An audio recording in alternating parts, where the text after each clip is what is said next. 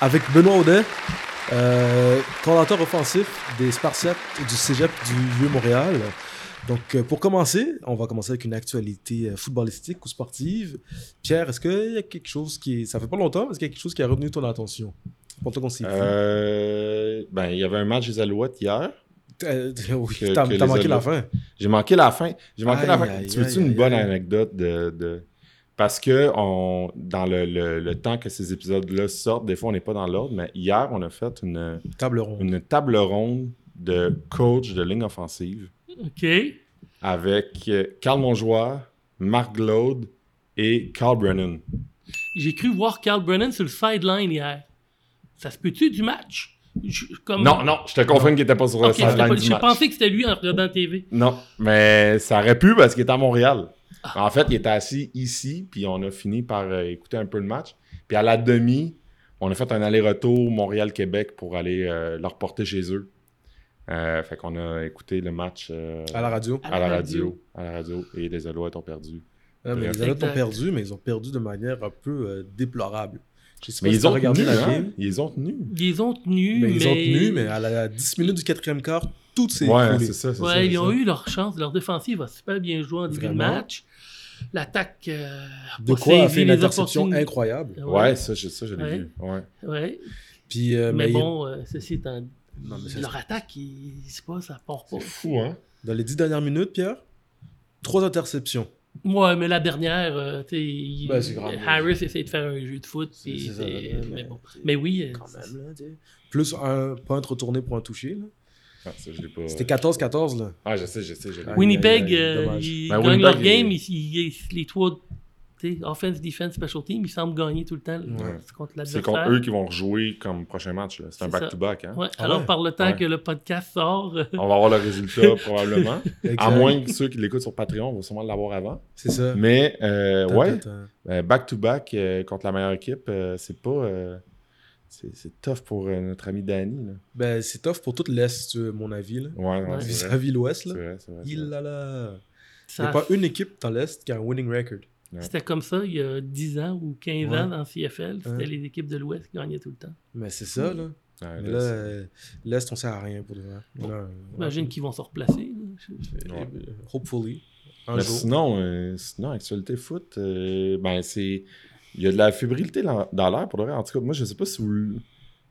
J'allais dire, euh, à toutes les années, c'est ça, mais là, tout le monde euh, tout le monde est sur le dernier sprint pour recommencer. Ben, vous recommencez là, en fait. Ben, Premier nous, meeting ce soir officiel. Premier meeting ce soir, donc actualité, j'imagine que la majorité des équipes collégiales commencent dans les, dans les Mais prochains jours. 1, division 1, vous recommencez tôt quand même. Euh, ben, je pense que la règle, c'est trois semaines avant ton premier match Mais que tu peux pratiquer. c'est ça, je pense. Mais votre premier match, il est plus tôt que tout le monde, ça se peut-tu? Ça se peut. Moi, je suis Ouais. pas très bon là-dedans. Faudra regarder c'est sur ça, hein. le, le web, mais je pense qu'on joue le samedi 28 ou quelque chose Ouais, dans Donc, euh, je pense que c'est ça. Peut-être qu'on est avant les autres, j'ai aucune Ouais. idée. Mais bref, euh, ça va être fou. Ça va être fou. On a- en tout cas, là, je dis- on dit tout le temps ça, on est out, Mhm. là, mais pour de vrai, euh, puis c'est une belle ligue, puis, euh, puis là, on peut bien le dire, là, mais tu sais, des fois, on, on s'en parle ou on parle entre amateurs de foot, puis la personne qui peut dire qui va. Euh, dire pas dominer, parce que c'est même pas une question de dominer, mais qui va sortir de cette ligue-là est bonne parce que c'est dur à prédire. On, on te le souhaite, toi, que ça soit euh, au Montréal, mais c'est une ligue forte. on, on, en parler tantôt, mais je suis curieux de savoir c'est quoi. euh, comment tu vois cette ligue-là maintenant, aujourd'hui, versus quand tu étais dedans euh, il y, a, euh, a pas si longtemps que ça non plus. Mais Ouais. bref. Ouais. Ouais, bon, faut en parler, absolument. Fait que euh, les, les Spartiates qui recommencent, euh, est-ce que tu suis le football professionnel?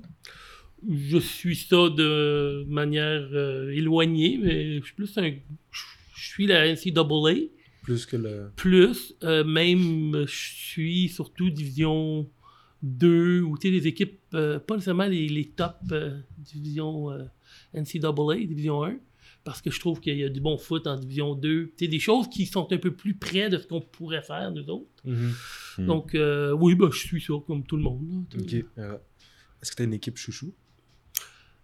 J'ai pas d'équipe chouchou. Je dirais qu'il y en a qui m'aimeront pas, mais je trouve qu'un gars comme Brady, c'est, moi, moi, je trouve ça super impressionnant. Mhm. Ben, Tu sais, euh, oui. euh, À 45 ans, joueur de la NFL, tu sais, euh, le gars, c'est une machine. c'est une machine. Alors moi, quand j'étais jeune, j'ai 57 ans, donc quand j'étais jeune, mon, mon idole, c'était Joe Montana. Mhm. Puis je trouve que ben, j'aurais jamais pensé qu'un gars serait meilleur que Joe Montana. Puis ton ben. Brady, euh, il est dans une autre ligue. là, Ouais, non, c'est ça, exact. Mais j'espère qu'il joue pas une année de trop, puis après ça, il va se blesser. Puis j'espère qu'il n'y aura pas de séquelles tu sais, euh, d'avoir joué trop longtemps. Je pense Ouais. pas, mais on- Ça, ça, ça doit pas. quand est-ce que ouais. ton corps te lâche? Là, tu sais? Ouais, exact. c'est probablement la... c'est peut-être ça puis kicker, mais c'est probablement la seule position au foot que tu peux jouer aussi longtemps. là. Je veux dire. euh, Long snapper aussi. Ouais, puis long snapper.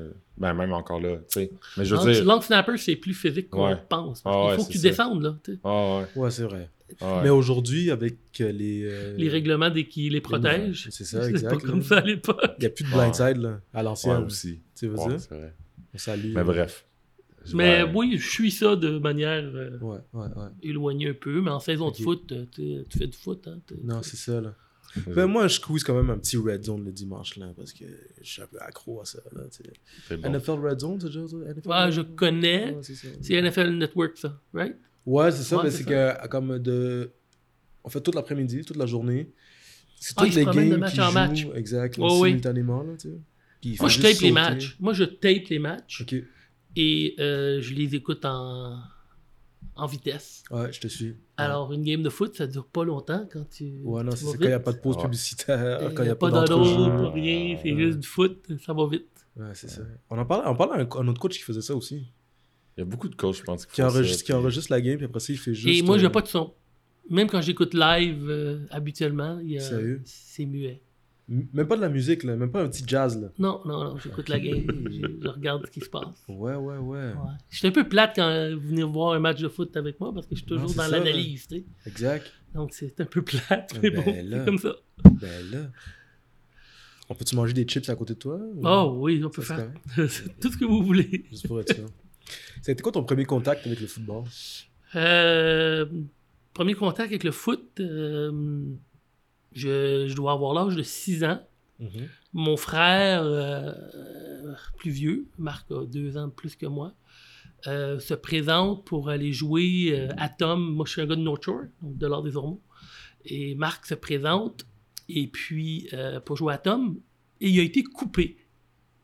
Alors, il faut comprendre qu'on venait de Laval, on parlait pas anglais, pas un mot. Et mon frère avait rien compris de ce que c'était euh, jouer au foot. Mon père avait dit, Gain, c'est une manière de s'intégrer euh, dans la communauté anglophone. On va jouer au foot. Alors, il a été coupé. Et puis, euh, il l'a pas pris. Donc, pendant tout l'hiver, ma mère nous avait euh, fait des sacs de foot. Des sacs tu sais, pour, pour frapper, bloquer. Mhm. Ma mère était couturière, elle nous avait fait des sacs. Puis dans le sous-sol, on- mon frère s'entraînait à se préparer à, son, à sa deuxième année à Tôme. Ben, puis moi, ben, j'étais le petit, petit frère. Donc, il- C'est toi qui mangeais le sac. Non, non, non, non. C'est c'est- toi qui faisais le sac. Même, je pense que c'était ma sœur plus vieille qui tenait les sacs. Faudrait que je lui demande. Ah ouais. Puis, ben, c'est comme ça que le foot est rentré dans, Ouais. dans ma vie et dans la, et dans la maison. T'as joué quelle position? Où je jouais de DB à receveur euh, au courant de ma- ouais, Mhm. Je jouais euh, à Tom, je jouais ce qu'il appelait. j'étais- je jouais monster back. Alors, c'était une position euh, que tu t'alignais où tu voulais sur le terrain. Mon coach me laissait la liberté quand je jouais à tombe de m'aligner où je voulais. Et puis, euh, je jouais Monster Back. Puis, je me souviens, c'est là que probablement que euh, j'ai eu mes premières. Mes mon- ma première évolution comme coach, je dirais. Mhm. Parce que j'avais deux, deux de mes chums, Sylvain Denis puis euh, Gilbert Paiement, qui jouaient tackle défensif. Mhm. Puis je, les, je leur donnais des coups sur les fesses à tombe pour les Mhm. changer de gap, pour que moi je puisse blitzer dans le gap que je voulais. Mhm. Et c'était fou, là, puis j'étais le plus petit. Ouais, ça. Et puis, ouais, c'est ça. Donc, euh, ça a commencé euh, à l'âge de, ben, j'imagine, 7 ans. Je être sur le terrain, Ouais, ouais, 8 ans, wow. je sais pas trop, trop. Ouais. Ouais. Fait que tu coachais déjà tes coéquipiers. Ben, euh, quand tu regardes ça de même, cas, ah, je bougeais. Mais j'avais la liberté, je m'alignais où je voulais. C'était cool, ça. Ouais. Ouais, C'était vraiment cool. Puis est-ce que c'est pendant toute ta carrière de joueur que tu as joué pas mal receveur DB? Ouais, exact. Ouais. Exactement. Ouais. Fait que c'était comme une introduction au coaching, une pré-introduction au coaching, d'une manière, là, ce que, de la manière que tu le racontes. Mais comment est-ce que tu, c'est- comment tu, comment est-ce que tu commences à coacher? Ben, je commence à coacher. Euh, moi, j'ai euh, j'ai joué euh, collégial pour les Jets d'André Grasset. Pour les Jets dans des Grasset? Les Jets d'André Grasset et la première année des comprends. Phoenix d'André Grasset. Je viens de comprendre. Donc, euh, j'ai fait la transition. J'ai joué trois ans à Grasset. Ouais, ouais. Donc, ouais. je suis un, un des. Ben, je suis. Dernière année, alors ceux qui écoutent le podcast, euh, Ouais. mes coéquipiers qui ont joué pour les Jets en 83, je pense. Ouais. C'est la dernière année des, euh, des Jets. Ouais. Alors, j'ai joué pour Grasset trois ans. Les Ah. Jets et les Phoenix. Est-ce qu'ils étaient euh, vert forêt et blanc? On était blanc et rouge. Toujours. Alors, euh, ouais, maintenant, ils ont du noir, je pense. Ouais, Exact. ouais. À l'époque, c'était blanc et rouge. Ok, d'accord. Les exact. Jets. Les Jets. Les Jets. Dans des Grasset. Alors, Et euh, pourquoi le nom a changé? Alors, le nom a changé parce que euh, la directrice des sports, Danielle Lacroix, euh, chic, chic dame, euh, voulait un nom qui était, euh, qui était francophone. Donc, euh, Ouais. elle a dit euh, on fait un concours, euh, soumettez vos noms. tu sais. Mm. Alors, j'avais soumis un nom, moi, qui n'a pas Mhm. été retenu. Et j'avais appelé, ben, parce qu'il y avait du volleyball, Ok. il y avait du badminton, il y avait du foot. Alors moi, j'avais appelé ça les G, G-E-T-S, prononcé à la française. Hmm. Mhm. Et elle ne m'avait pas trouvé drôle. Ah, non, donc, euh. Ça donc euh, les Phoenix avaient gagné. Ça n'a pas été retenu. En fait, tu cherchais juste une excuse pour garder le même nom. Exact. Wow. J'étais dans le clan de on change pas les choses. Ah, non, c'est ça, exact. exact. Ça fonctionnait comme ça. Ouais. Là, son ren... J'allais dire son renaît, mais... Tu sais, pourquoi le phénix? Il renaît de ses cendres et... euh, Ben, j'imagine que, je, je- je- honnêtement, je n'ai pas, euh, j'ai pas demandé, mais je présume que les Jets, étant morts, ils, sont re- ils ont re- la. Renaissance sont devenus les Phoenix. Hmm. Je dis ça, là, j'ai aucune idée, mais c'est logique. Ou il logique. voulait un nom d'animaux parce que c'est super original, Ouais. les noms d'animaux. Ouais, mais c'est pas un Faut animal. que j'arrête de hein? dire... Faut que j'arrête de dire... Ben, un, un phénix, ouais, C'est, non? c'est mythologique, un phénix. Ouais, c'est- ouais. mythologique? C'est Mythologie un- grecque, Ouais. Je sais pas si ça se trouve dans la nature. je pense. Non, non, ça Non, non, existe. Non, ça existe pas, un phénix. Non. J'allais dire, faut que j'arrête de dire ça, les noms d'animaux, parce que je, je coach maintenant pour euh, une équipe Les avec lynx. un nom d'animal. Ouais, c'est ça. Ouais. Mais bon. Donc, tu racontais que euh, tu étais au, à Grasset. Ah oui, j'ai jamais dit quand est-ce que j'ai commencé à coacher avec ça. Exact. Euh, alors, euh, j'ai l'année que j'ai gradué euh, en 84, Trois. ma dernière Quatre. année. 85, euh, Grasset m'a engagé pour coacher les receveurs. Mm. En 84, quand je jouais, il n'y avait pas de coach de receveur.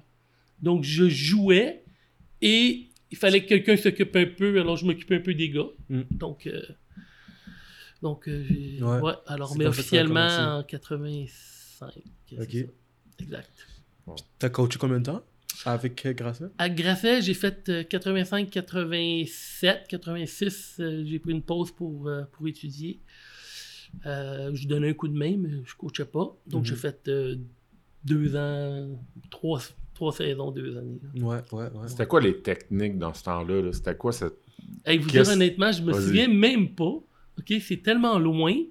C'était des drills. C'était- c'est- Je pense que je, je me souviens pas d'avoir enseigné d'enseigner de technique. On lançait le ballon, puis... euh, Ok. tu sais, je- je- j'étais pas un coach, là. Euh, euh, Non, mais t'sais, t'as- t'as- Cool. c'est ça, t'avais le titre, mais j'étais j'étais curieux de savoir euh, c'était. t'es- c'est- c'est- mais tu sais, le football n'était pas non plus évolué comme il est maintenant. où le système de jeu hyper évolué. Mais c'est drôle qu'on dit ça parce que mon coach collégial, euh, Pierre Gélina, alors ça vous dit rien probablement. Alors, Pierre Gélina était mes, mes deux premières années à Grasset. Lui avait joué aux États-Unis. Dans un gros collège, mais je ne sais pas lequel. Il avait joué en Division 1. Il était revenu, son frère j'ai oublié son prénom, a été commentateur à RDS dans les premières années pour le baseball. Donc, il a, il a joué euh, 2A ou 3A, je sais pas quoi son frère. En tout cas, C'était une- c'était des sportifs, ces gars-là. Puis, je me souviens très bien de notre système de jeu à l'attaque. J'étais receveur. Mais il nommait les joueurs par une lettre sur la ligne à l'attaque. Et quand moi, je suis devenu coordonnateur la première fois à John Abbott, donc après Grasset, je suis allé coacher à John Abbott, ben, je numérotais par une lettre mes joueurs de ligne à l'attaque, puis ça venait directement de, de l'époque que moi j'avais appris ça de mon coach, Mhm, mhm. Pierre Gélina. Donc, Ouais. euh, tu sais, c'est.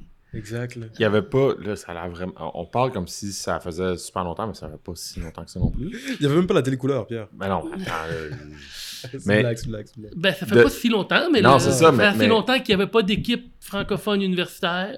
C'était même pas dans les. Ça n'existait pas. mais toi, là, mettre une lettre sur les joueurs de ligne offensive dans un playbook ou pour les identifier? Mais pas dans, dans, dans un blocking scheme? Ouais, Non. Ça n'existait pas. Ben moi, en tout cas, ça devait exister à quelque part. Ouais, mais toi, t'as amené ça dans les équipes. Mon introduction, et, et que je l'ai eu moi quand je jouais au collégial. Les trois années que j'ai coaché Presse, il n'y avait pas ça. Puis euh, à John Abbott, euh, on avait ramené ça euh, un peu.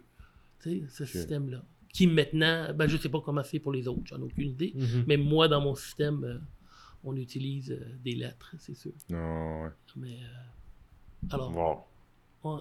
Wow, wow. Puis là, ça, ce système-là, ça te suit bien évidemment à John Abbott, parce que c'est là que tu es allé après Grasset. alors j'ai fait, euh, j'ai coaché sept années à John Abbott Mhm. euh, à l'attaque. Mhm. Donc, euh, j'ai fait euh, receveur de passe, unité spéciale et coordinateur à l'attaque à John Abbott pendant sept saisons. À l'époque que John Abbott était en, au- dans le 3A. Mhm. Donc, euh, Division 1 maintenant, mais 3A à l'époque. Ça s'appelait comme ça. Alors, ça fait pas longtemps, mais ça fait assez longtemps pour que le- les divisions euh, ont changé. Ah ouais. Mais Pierre et moi, on est assez vieux pour avoir Ah 3 A ouais. sur nos côtes de cuir au moins. là. Ah ouais. On, on, on y tient. Exact. Alors, j'ai été là de, jusqu'en dernière saison était en 94. OK. Puis pourquoi on a changé de Grasset à John Abbott? Euh, je voulais coacher dans un niveau. Euh, Grasset à l'époque était bah, je- 2A, je présume. Là. Mm. Puis je pense qu'il n'y avait pas de A, c'était 2A puis 3A. J'avais le goût de me lancer dans quelque chose d'un peu plus. Euh, euh, Raffiné. bois, tu sais. Alors je suis allé. Moi, j'étais un gars de West Island. John Abbott, euh, t'es pas loin. Je connaissais personne à John Abbott. Je me suis présenté. Je leur ai dit euh, J'étais un coach de foot. et voilà. Ça. Ouais, sept super belles années avec Bob Binden, qui était le coach en chef.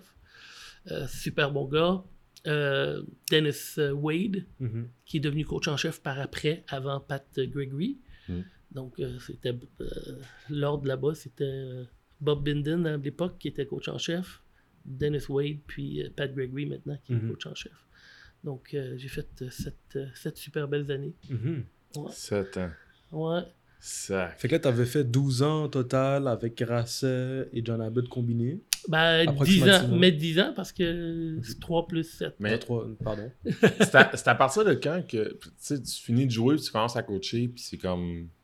C'est à partir de quand que tu t'es comme. Hey, moi, je veux faire ça le plus longtemps possible? Parce que t'avais l'air à, à vouloir, Ouais. à, à être parti sur. Ben, moi, tu sais, j'ai jamais. euh, Je suis pas un, un carriériste. Je dis pas ça méchamment, là, mais moi, j'ai une job, je fais autre chose dans la vie, mais le foot, c'est une passion depuis que je suis tout petit. Donc, euh, j'ai jamais vraiment euh, pensé à ça. Euh, j'ai eu des pauses, on va en parler probablement, Ah ouais. mais euh, C'était naturel. ben moi, il n'y a pas une journée depuis je sais pas combien de décennies que je pense pas foot. Mhm. À un moment donné dans ma journée. Mhm. Alors, euh, Ah. c'est c'est en moi, ça fait partie de moi. C'est ma manière aussi de probablement euh, changer mes idées par rapport à ma job ou Mhm. whatever. sais, C'est un, un beau milieu, on côtoie. Moi, je n'ai pas d'ambition de coach universitaire, peut-être ça va se faire, mais je trouve que le niveau collégial, je trouve que les jeunes euh, ont besoin de, direction. C'est bon pour les bon pour les gars. Je suis aussi égoïste dans le sens que bon, j'aime le foot, c'est sûr, mais je suis égoïste parce que je me dis si les gars graduent, ils vont probablement gagner une paye supérieure à quelqu'un qui gradue pas. Ils vont contribuer aux rentes du Québec. Ils vont me faire vivre quand je vais être à la retraite avec mes rentes. Donc, euh, je suis égoïste. Je vous coach Ouais, là, c'est ça. euh, à 17, 18, 19 ans parce que je veux que vous gagniez des belles payes Exact. pour payer ma rente quand je vais Ah être à la retraite. Alors, voilà. Wow, c'est bon. Donc euh, voilà. Non, mais je pense qu'on a une influence sur. euh, une influence, et je dis pas ça qu'on veut avoir une influence, mais je pense qu'on a une influence positive Ah à cet âge-là. Où est-ce que. Souvent tes parents à cet âge-là, tu sais, comme. euh, tu te dis, bon, il- mon père, il est un peu gossant, ma mère, Mhm, tu sais, bon, mhm. ainsi de suite. Puis ton coach, ben, c'est ton. Une, une- une image d'autorité, puis tout Mhm. ça. Puis C'est la personne que tu écoutes le plus. Exact. Que, que t'as- quand tu es capable d'installer ça, tu sais, ils vont. Parce qu'on. là, C'est ça, moi je le dis tout le temps, là, mais tu sais, des, des jeunes, des jeunes à cet âge-là, puis quand je dis des jeunes, ben, je considère qu'au cégep, c'est quand même des jeunes aussi. Là. Mais quand tu es capable d'installer ce lien-là, oui, tu es capable de leur montrer du foot, mais tu es capable de leur montrer plein d'affaires aussi. Là. Ah, absolument. Puis tu sais que coach, moi, mon, quand j'étais petit, à Tombe, Mosquito, puis oui, mon voisin de, mon- de la troisième porte de euh, chez moi, M. Parsons, c'était mon coach. Mhm. Ben, M. Parsons, tout le long de mon parcours jusqu'à temps que j'arrive au vieux, il n'y a pas deux jours qu'on se parlait pas. Tu sais, Puis c'était mon coach euh, jusqu'à Pee-Wee. tu sais. Mhm. Donc, euh, il venait prendre un café, euh, il habitait à côté. Puis, euh, Mhm. Bon, c'est- c'était. Ton coach, c'est ton coach. Hein? Comment. euh, euh, juste parce que ça me fait penser à ça. Tu sais, tu dis à tous les jours tu penses au foot. Au moins une fois, là. Ouais, ouais, C'est- absolument. Comment. Ça dans- peut être surprenant, mais. Non, mais, mais je comprends exactement. Je, je comprends ce que tu veux dire. Tu sais, c'est- ça peut être des fois juste des petits flashs, mais ça veut dire que clairement, je, là, je, je pense que dans ta vie professionnelle ou dans ta vie de tous les jours, tu es capable de faire des parallèles avec le foot. Tu vis des affaires qui te rappellent peut-être le foot. Ça se peut-tu? Ben, euh, ouais, ben, oui. C'est sûr que moi, le, moi, je suis un gars de gêné à la base. Mhm. Je suis un gars de timide à la base. Donc, euh, le fait de- d'avoir, euh, de faire partie d'un groupe comme joueur, d'avoir coaché, d'être obligé de me lever devant une salle les premières années, puis de parler à X nombre de gars, de- d'expliquer quelque chose, euh, de devenir quelqu'un qui connaît son- de quoi il parle, ben, tu peux transposer ça dans ta job. Ouais, c'est absolument. Puis ça, moi, ça m'a donné, je pense, le, la confiance pour. euh, moi, je suis dans l'assurance, là. Donc, euh, ça m'a donné la, la confiance de quand je me présente dans, dans- une salle, je, suis capable de m'exprimer, puis Mhm. ainsi de suite. Euh, c'est sûr que je travaille surtout en anglais, je travaille pas beaucoup en français. Donc, euh, Ben, c'est ça, c'est, le fun parce que moi, c'est quelque chose que je dis là, à des joueurs, des fois, quand, quand ils graduent, quand ils arrêtent, là, de, de continuer à être un joueur de foot, de garder cette mentalité-là. Puis clairement, c'est ça que tu fais. Là, tu sais, je veux dire, Ouais, je- oui, ben, tu sais, moi, je, je- dans ma tête, j'ai encore 18-19 ans. là, tu euh, ça n'a pas vraiment changé. Euh, puis, puis, tu sais, tes, tes amitiés que tu fais quand tu es jeune, c'est comme. Moi, mon meilleur chum, c'est mon defensive tackle là, que je tassais quand j'avais, j'étais à Tom. Là. Mhm. C'est encore lui, mon meilleur chum. Là. Mhm. Tu sais, c'est euh. Gilbert Paiement, là, tu sais, c'est, c'est, c'est mon chum. Il habite à Chicoutimi. quand tu le vois. non? Euh, mais tu sais, puis, on, il habite à Chicoutimi, on se parle euh, pas souvent parce qu'on est occupé. Mais quand on se parle, c'est comme si on s'était vu la veille. Là, tu sais, Mhm. c'est, euh, sais, c'est, c'est ça. Alors, vous deux, ben, tu vous Ouais, avez joué exact. ensemble, vous Ouais. êtes ça, vous avez 30, 32, tu Exact. vas avoir 32, tu t'es vieilli. Ouais. Tu ben, dans 30 ans, vous allez probablement. euh, tu moi, c'est ce que je trouve. tu c'est, que les gars qu'on grandissent ensemble. tu. Puis moi, une des choses que je suis le plus fier de, tu de je dis mon parcours, mais c'est, notre parcours. tu euh, et, euh, sous Marc Santerre, tu c'était extraordinaire de, de coacher avec Marc, avec Denis. Euh, mais une des choses qu'on est le plus fier, je suis certain que je pourrais parler pour Marc, c'est les gars, ils ont resté, beaucoup de gars ont resté autour du sport, autour de- Ouais. du service communautaire pour les jeunes, euh, dans le foot. Tu sais, c'est- super. Là, tu sais, Mhm. c'est, euh, les gars redonnent. tu sais, Mhm. euh, redonnent à, à la jeunesse. tu sais, C'est super cool. Mhm. Donc, c'est pour ça qu'on fait ça. Ouais. Voilà. Dans 30 ans, on va être rendu à quel épisode, tu penses? 1578, quelque chose comme ça. Là. Vous me rappellerez à celle-là. Ah non, ça va être à Canton, ça- Ohio. Je Ça- Je vais être un petit peu vieux, mais je Non, non. reviendrai dans 30 Mais ans. c'est. Avec plaisir. En tout cas, c'est. Ouais, c'est ça. C'est exactement ça. C'est. Quand tu, quand tu touches à ce sport-là puis tu t'investis, ben on dirait que ça, ça, ça te quitte comme jamais. là. Mais il y a un lien, tu sais. Ouais. Il y a un lien dans. de- de- quand tu es coéquipier avec quelqu'un, euh, tu. tu, tu, vas à la guerre. C'est c'est ça. Ouais. On, on exagère le terme aller à la guerre, mais c'est le football, c'est un sport physique. Mhm.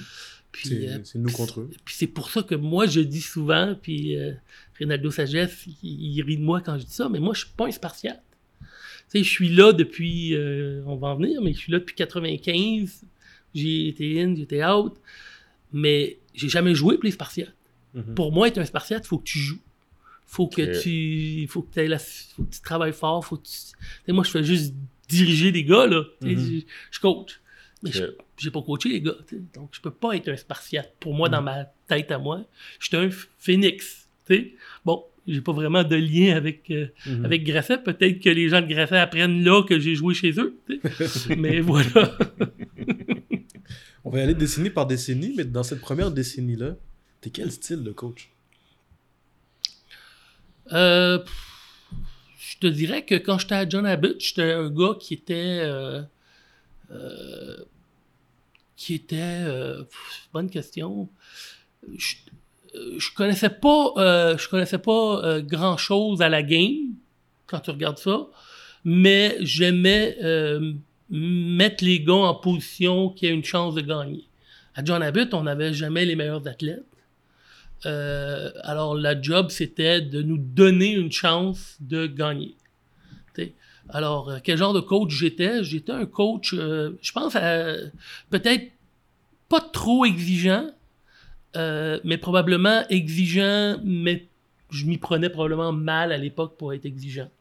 Tu sais, dans le sens que ma- mon mode de communication était peut-être euh, peut-être trop direct ou euh, moins. je pense que je laisse place maintenant plus à beaucoup plus à, à l'échange, ainsi de suite. Alors, je devais être un coach euh, qui savait où il s'en allait, mais qui savait où il s'en allait, mais qui avait pas euh, énormément. Il n'y avait pas nécessairement le background pour, pour dire. Mais tu sais, comme coach, euh, admettre tes faiblesses Au ou faire paraître tes faiblesses, c'est jamais bon dans un vestiaire. Alors, il faut que tu aies l'air en, toujours en contrôle. Je pense que j'étais en contrôle, mais ce qu'on faisait était assez limitatif. Moi, c'était très limitatif. Là. À John Abbott, on jouait ce que j'appelais du. ben, c'était du wishbone puis du flexbone. Donc, on mettait deux tight ends, trois gars dans le backfield, un receveur. là, c'était. euh, c'est- puis on pendait la balle. là, sais, C'était pound, pound, pound. Euh, c'était assez efficace contre certaines équipes, mais contre d'autres, ça l'était moins parce qu'on n'avait pas le talent. Euh, mais, euh, mais ça fait rien. c'est- ça- on a eu des, quand même des saisons intéressantes. Mhm. Ouais. Puis après John Abbott, comment la transition s'est faite vers la prochaine équipe? Alors, alors en, moi, j'ai quitté en 80, après la saison 94. En 93, Mhm. euh, le, ils font un. euh, Ils veulent faire un match entre les étoiles collégiales 3A et la Ligue junior majeure du Québec. Ça s'appelait comme ça. Puis, euh, alors, euh, ben, je lui ai donné mon nom pour coacher euh, l'équipe collégiale 3A. Puis c'était Tony Adonna qui était, qui était le, le coach. Alors, alors je me suis mis à coacher avec Tony. Puis finalement, on a abouti qu'on est allé jouer en Europe Ouais. contre l'équipe de France. Alors, le, Avec ouais, les étoiles collégiales. les équipes collégiales 3 on est allé jouer ça en n'existe France. plus, ça, Pierre Alors, c'était euh, c'est une super belle aventure. Euh, et le, le coach de l'équipe nationale de France, c'était Marc Santerre. Alors, là, les gens, les voyous. Alors, c'était Marc. Marc Tout était est dans tout. alors, moi, je connaissais pas Marc du tout. Et c'est, vous allez rire, anecdote, notre euh, Tony était le coach en chef. Michel Arsenault était le directeur général, j'imagine, je sais pas si c'est ça le terme, Il a été ça toute sa de l'équipe de, de, de l'équipe d'étoiles du Québec. Et donc, il, il était, à la, gest- il était à la- le chef d'une équipe qui allait jouer contre son coach en chef en France. Et Michel traitait les joueurs collégial 3 comme si c'était des gars des Spartiates. là. Moi, je me souviens, j'avais deux de mes linemen. Deux des linemen de l'équipe, c'était des gars de John Abbott, des, des, des énormes jeunes hommes. Là. Des énormes jeunes hommes, là, 300 que livres. Là. On- et puis, Michel les traitait comme si c'était euh, les gars les plus importants de l'équipe. Mhm. Alors, quand on arrivait dans des hôtels, il allait voir les chambres. Ceux qui avaient les lits les plus larges, les plus longs, il les donnait à mes deux gars de John Abbott. Et il mettait les autres gars dans les autres chambres. Mhm. Alors, euh, c'est comme ça que j'ai rencontré Michel, avant tout. Mhm. Euh, de l'autre côté, tu avais Marc Loranger et tu avais Marc Santerre qui coachait euh, l'équipe de France. Puis, euh, alors, on a joué, on a gagné contre. euh, contre euh, et, et même euh, Michel, je pense, s'est permis de narguer euh, euh, Marc Santerre euh, sur le moment. Euh, et puis, euh, quand j'ai quitté en 94, ben, j'ai donné un coup de fil à Michel. J'ai dit, Michel, euh, il me tente de coacher. Il a passé le message à Marc. Marc m'a appelé. Et puis, euh, puis ils m'ont engagé comme coach de D-line, Mhm. de la ligne défensive du Vieux-Montréal. Euh, 95. J'avais jamais coaché la ligne défensive. Mhm. Et la raison pourquoi ils m'ont donné la job de ligne défensive, alors petite histoire, euh, l'été 95, euh, Football Québec. Alors, ça devait être dans les premières années de Football Québec, ça. Coach en chef, euh, Jacques Dussault. Alors, je contacte Jacques. C'est que des légendes depuis tantôt. Non, c'est du name dropping sur un autre level. Alors, je contacte Jacques, puis j'ai dit, hey, ça me tente de coacher. Puis je me souviens très bien, Jacques, il dit, ah oui, on a besoin des coachs anglophones. Non, non, Jacques, c'est pas parce que je coach à John Abbott, je suis anglophone, je suis un francophone. Oh, oui, ok, c'est beau, c'est beau.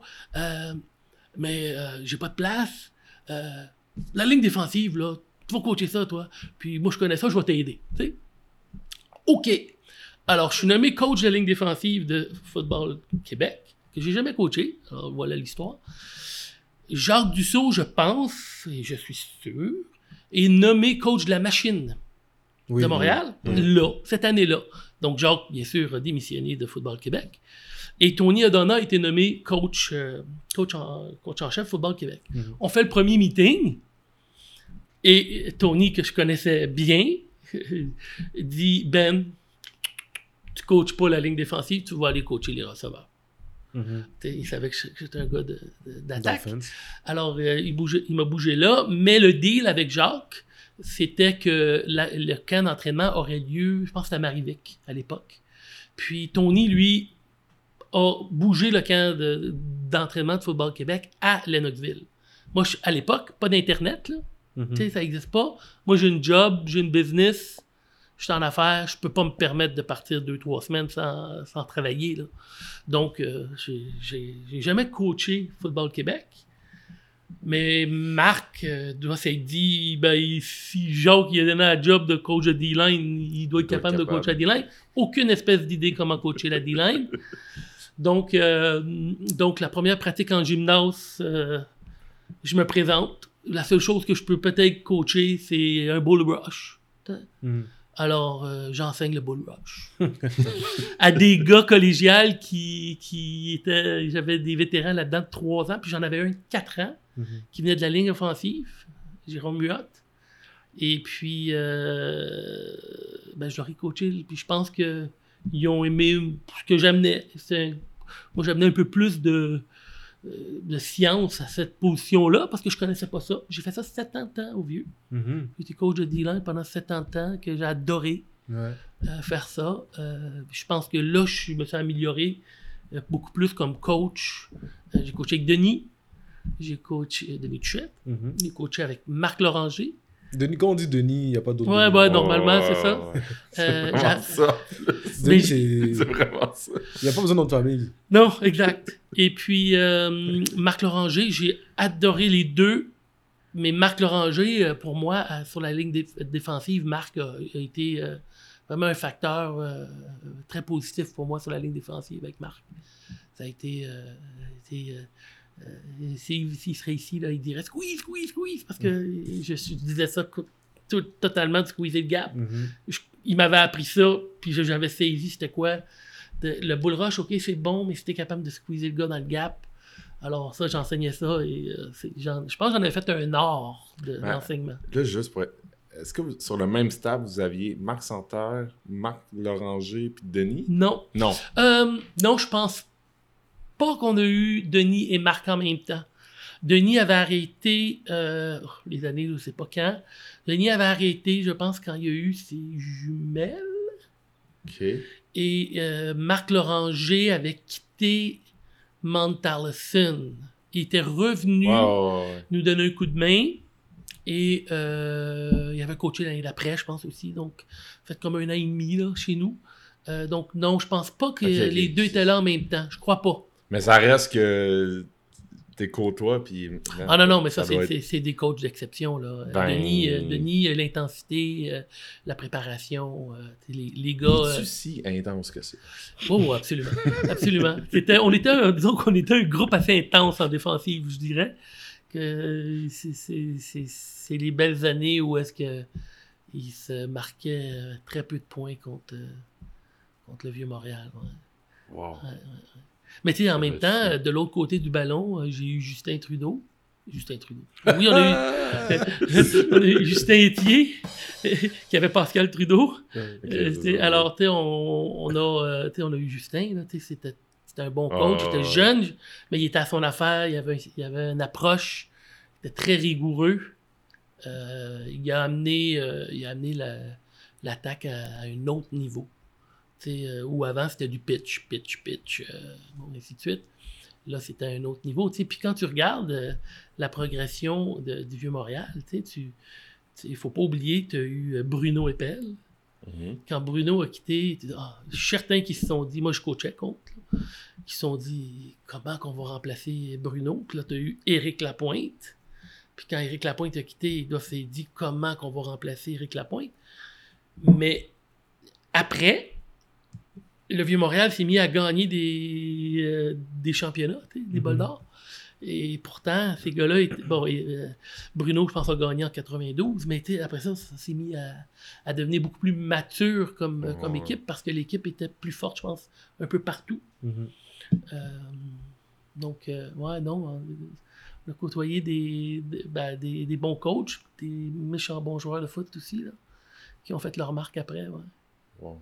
Un privilège. Tu coaches 7 ans la ligne défensive. Est-ce que tu gardes tout le temps un œil sur l'offensive? C'est drôle parce que pas du tout. Du tout, du tout. Pas du tout. Euh, quand on m'a nommé coordinateur à l'attaque après cette saison, quand Jack Baum a quitté, OK. Jack euh, qui, euh, qui roulait le wing tee.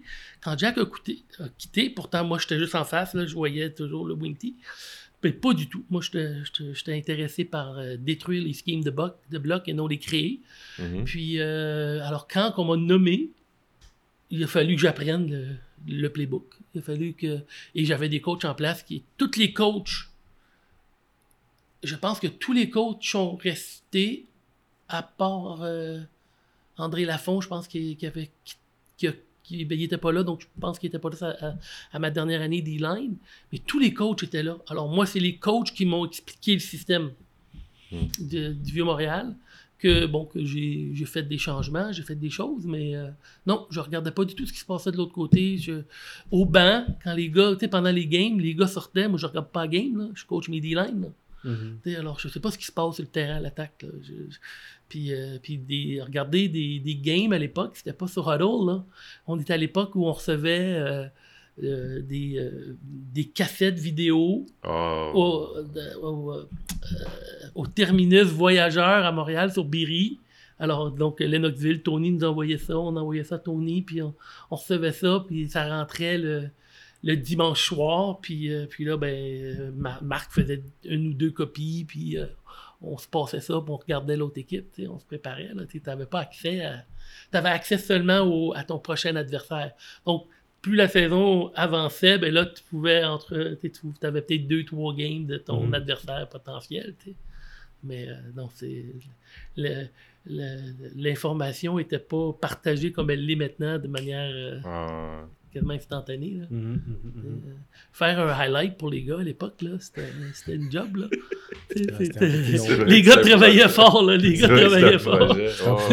C'était un Ah, projet de session, ça. là, ça. Ah, ouais, ouais. Aujourd'hui, ils sont éliminés, ça sort l'heure après. Ouais. Ouais, c'est fou. Hein. c'est Ça, en tout cas. Bref. Donc, c'est en quelle année que tu deviens coordinateur offensif des Spartiates? Saison 2002.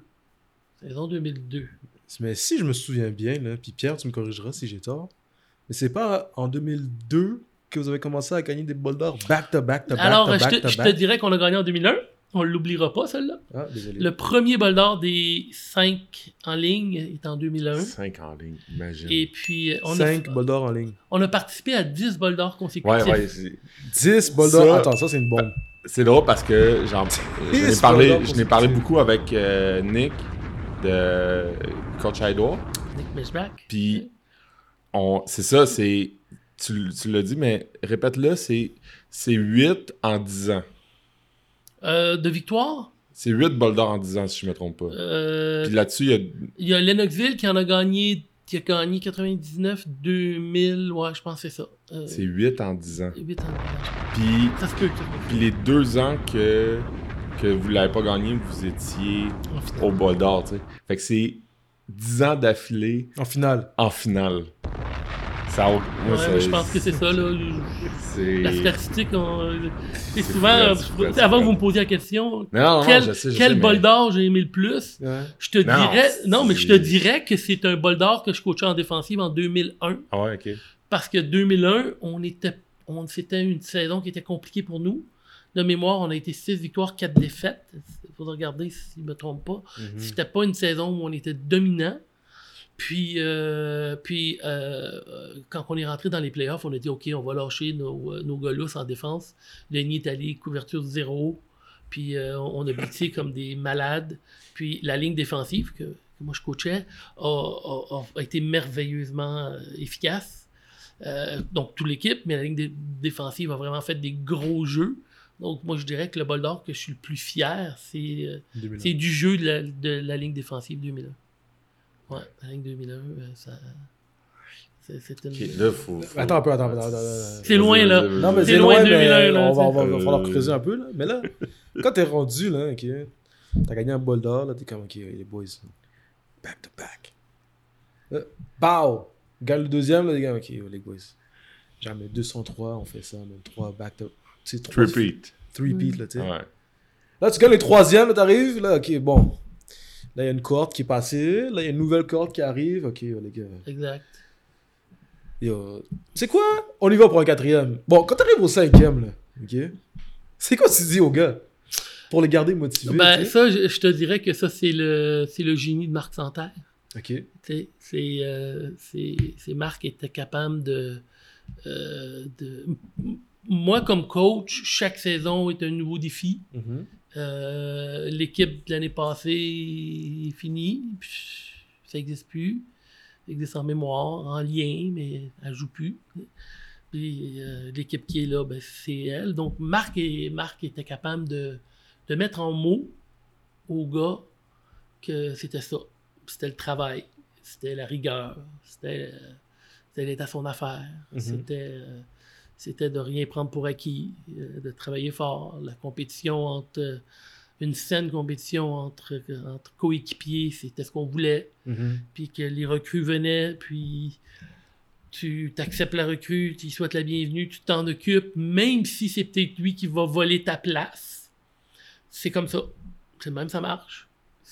Puis Marc était, euh, était vraiment un maître euh, à. euh, euh, honnêtement, euh, je, je, je souhaiterais à tout le monde dans leur vie d'avoir un meeting d'avant-match qu'on faisait la veille, là, le, le vendredi, d'avoir euh, le, le speech de motivation de Marc. Euh, C'était moi là qui était un, coach, ça faisait longtemps que j'étais là, là. Je les écoutais, là. Je, je me sauvais pas. Là. Mhm. Je voulais savoir c'était quoi son angle cette fois-ci. Puis euh, c'était toujours.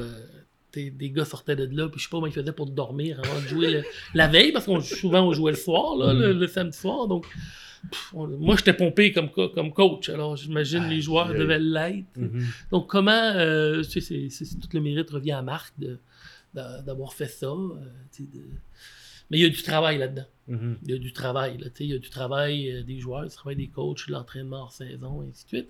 Au Vieux-Montréal, euh, puis c'est encore la même chose. On n'est pas. On n'a pas de terrain. euh, les facilités, c'est pas aussi simple que de jouer à d'autres places où Mhm. tu ouvres une porte puis tu es sur le terrain. Là. Nous, c'est pas ça qu'on a. Là. Mhm. Nous, il faut que tu en ouvres des portes, euh, puis des portes de métro avant d'arriver euh, au Ouais, collège j'ai, tout, j'ai Notre-Dame. tout arrangé à Ray. Là, Là, il y a toutes les clés. Là. Mais euh, ceci étant Ouais, dit, ouais. euh, ouais, non, c'est. euh, je pense que c'est de prendre. euh, mais moi, moi, ma philosophie, c'est un snap à la fois, ça commence en pratique, puis ça va jusque dans une game. C'est un snap à la fois. Là. Mhm. Si tu as fait une bonne job dans ton snap, ben, sers-toi-en comme motivation, mais pète-toi pas les bretelles parce que tu as un autre, t'as un autre snap à venir. Là. Mhm. Donc, c'est un à la fois. Puis, je pense que c'était l'approche globale que les, qu'on leur vendait aux gars. Puis, tu sais, on est des vendeurs comme coach. hein, Il faut Mhm. les faire acheter quelque chose. Mhm. Euh, puis, euh, je pense que Marc était le plus grand des vendeurs à l'époque. Selon toi, hein, de, selon toi, parce que je pense que Marc, est, je veux dire, il, sera peut-être encore mieux placé, là, mais est-ce que c'est plus dur instaurer une culture ou entretenir une culture? Parce que clairement, tu sais, il y a quelque chose qui a été Ah, J'imagine instauré. que c'est instauré qui est le plus Ouais. dur. Ben, D'après moi, c'est plus dur. Après ça, faut que tu fasses attention de ne pas trébucher sur des euh, pleurs de bananes. Tu sais, quand tu l'entretiens, faut pas que tu deviennes euh, imbu de toi-même. faut pas que tu deviennes euh, arrogant de ça. Euh, tu ça, c'est ça, c'est les dangers, je pense. Mhm. Mais euh, je pense qu'instaurer quelque chose, c'est pas, euh, c'est pas évident. là. Tu parce qu'il faut vraiment que ça, tu, tu casses tout, puis tu, tu mettes en place les bons morceaux. Qui... En tout cas, je, je pense. Mhm. Maintenir, c'est de l'ouvrage aussi, là. Tu Parce que t'as parce- t'as d'autres dangers, là. C'est maintenant, c'est maintenant sur du long terme. là. C'est c'est- oui, tough. tu sais, Des fois, tu- là, j'ai l'impression, des fois, tu sais, t'installes de quoi, puis à un moment donné, tu le prends un peu pour acquis, mais de la manière que, que tu en parles, clairement, il, il était. Il n'y avait comme rien qui était laissé au hasard. C'était vraiment. Ah non, non, c'était- il y avait un plan. Euh, c'est le, le, le mot qui revenait souvent. C'est quoi ton plan? C'est quoi ton plan? Ça nous prend un plan. Voici notre plan. C'est comme ça qu'on va faire. Puis moi, des- parfois, j'entendais euh, des, des coachs de, de- d'autres équipes ou des, des gens de d'autres organisations qui, qui disaient que probablement qu'on trichait. tu sais. On trichait pas. tu sais. Il n'y a pas de tricherie au Vieux-Montréal. On- C'est des haters. tu sais, Comme ça qu'on les appelle, les autres. euh, on, on- on travaillait. Ouais. Puis eux aussi travaillaient, là, les autres équipes. là, tu sais, Je suis Ah, ouais, convaincu on- de ça. là. Tu sais, Il n'y a personne qui ne travaille pas dans le collégial. là. Mhm. Euh, puis ça doit travailler plus que jamais maintenant. Mhm. Mais on avait une, on avait une recette qui fonctionnait au Vieux-Montréal. On avait les bons ingrédients, les bonnes épices. Puis, euh, puis ça prenait ensemble, cette affaire-là. Ouais. Ouais. Mais tu sais, quand tu as Marc Denis, tu sais, c'est pas pire. Là, ça Mhm. part bien part bien une équipe. Là. Donc, euh, Puis, juste pour que le monde comprenne, c'était quoi le portrait de cette ligue-là? Dans le sens, pas le un tel était bon, un tel était pas bon, Mhm. mais tu sais, c'était- c'était- ça ressemblait à quoi cette ligue-là? Il y avait moins d'équipes, je pense aussi. là. Ben, il y avait moins d'équipes. euh, moi, les, les années, malheureusement, là, je vais. Mais on a eu à un moment donné Beauce. Beauce qui a toujours été là. Beauce, c'était toujours des matchs euh, physiques. Mhm. Sais, C'était une équipe qui était très physique. Euh, il y a eu Victo à un moment donné qui, qui, qui jouait. Euh, c'était difficile, je pense. Euh, on a eu Grasset à un moment donné, là, la période que Grasset était là avant de revenir Ouais, ouais, ouais. les années j'oublie, là, euh, c'était pas évident non plus. Euh, euh, je sais pas, là, faudrait regarder les statistiques, mais on dit 10 ans le Vieux-Montréal au bol d'or, mais je pense que sur une période de 15 ou 17 ans, tu as eu soit Lennox, Vanier ou le vieux au bol d'or. Ouais, ouais, ouais. Tu sais, alors tu sais, c'était, t'avais un big tree là, qui, euh, qui se, qui se, qui combattait là. euh, ben, finalement, quand tu regardes ça en- dans le rétroviseur, tu te dis c'est- eux qui ont, c'est, une de ces trois Ouais. équipes là qui a gagné le, qui a gagné le bol d'or. C'est encore. euh, Ah, t'as eu Trois-Rivières aussi qui a été dans la ligue un bout de temps. ouais, euh, Jean-Michel Paquette, et, euh, tu sais, quand ils ont eu Jean-Michel, là, eux autres, ils ont. et, euh, moi, je me souviens d'avoir joué un match, ben, d'avoir coaché un match, puis euh, ils ils ont jamais lancé la balle. Trois-Rivières n'a jamais lancé la balle. Mhm. Je pense qu'ils ont, ils, ont tenté une passe, mais je pense que c'était un jeu qui se sont trompés, puis le carrière a couru finalement, mais c'était pas un bootleg. Là. Puis euh, je sais pas combien de fois euh, Paquette a touché au ballon, mais c'est- je pense qu'il y a eu euh, pas loin de 300 verges de gains au sol cette game-là. Mais c'était. c'est- Alors, tu as eu Trois-Rivières aussi qui étaient là. Aïe, Puis tu as eu John Abbott, bien sûr. aïe. Ouais. Imagine. Donc là, euh, mis à part les 5 bols d'or de suite, t'es resté là jusqu'à. Alors, euh, de, de 95 jusqu'en 2007. Ok. Inclusivement, là, ça a été le, le premier, euh, le premier passage au, au Vieux 95 en 2007, puis là-dessus, tu as 7 ans comme D-line. 7 ans comme D-line et, euh, et finalement 6 ans comme aussi. 2002, 2003, 2004, 2005, 2006, 2007. Ouais, Ouais. 6 ans. 6 ans comme tu te retrouves à rouler le même système que le coordinateur précédent que tu remplaces. Exact. Alors, Jack avait instauré le wing tee. On avait beaucoup de bons porteurs de ballon à l'époque. Donc, euh, quand Marc m'a demandé si je voulais prendre l'attaque, euh, c'était de poursuivre dans la même, mais aussi de d'amener mon ma touche à moi, euh, surtout sur du côté passing game. là. C'était plutôt ça. Euh, un système qui est, qui est hyper efficace. Euh, donc, puis on avait encore beaucoup de talent aux positions de running back. Receveurs aussi. On a eu des très très bons receveurs de, de passes. Les gens oublient quand même que Benoît Gros n'a pas gagné le MVP de la Ligue en fa- en faisant des end-off. hein. Donc, il, il a, il a fait, il a gagné MVP de la Ligue en faisant des jeux de passe. Donc, euh, donc euh, on a eu euh, Ben, on a eu Jean-Philippe sais, On a eu quand même des carrières d'excellence. Moi, mon plus gros, ma plus grosse fierté, je dirais, comme coach, c'est qu'il y a eu un week-end de football universitaire où est-ce que quatre corps arrière qui avaient joué pour moi au Vieux-Montréal étaient partants le même week-end. Quand même nice. Wow! Ah, c'est quand même nice, ça. Ouais. Alors, il y a eu Benoît Wow. Gros, Jean-Philippe euh, Chouari. Il y a eu euh, Sunshine euh, Kevin Solaric et euh, Jonathan Jaudoin. Les quatre étaient partants à leur Ouais. équipe respective universitaire le même week-end. Quand même cool. Donc, quand même, alors les gens disaient souvent, quand ils recrutaient contre nous, allez pas au vieux, si vous êtes un receveur, il joue du wing tee, il lance pas à balle.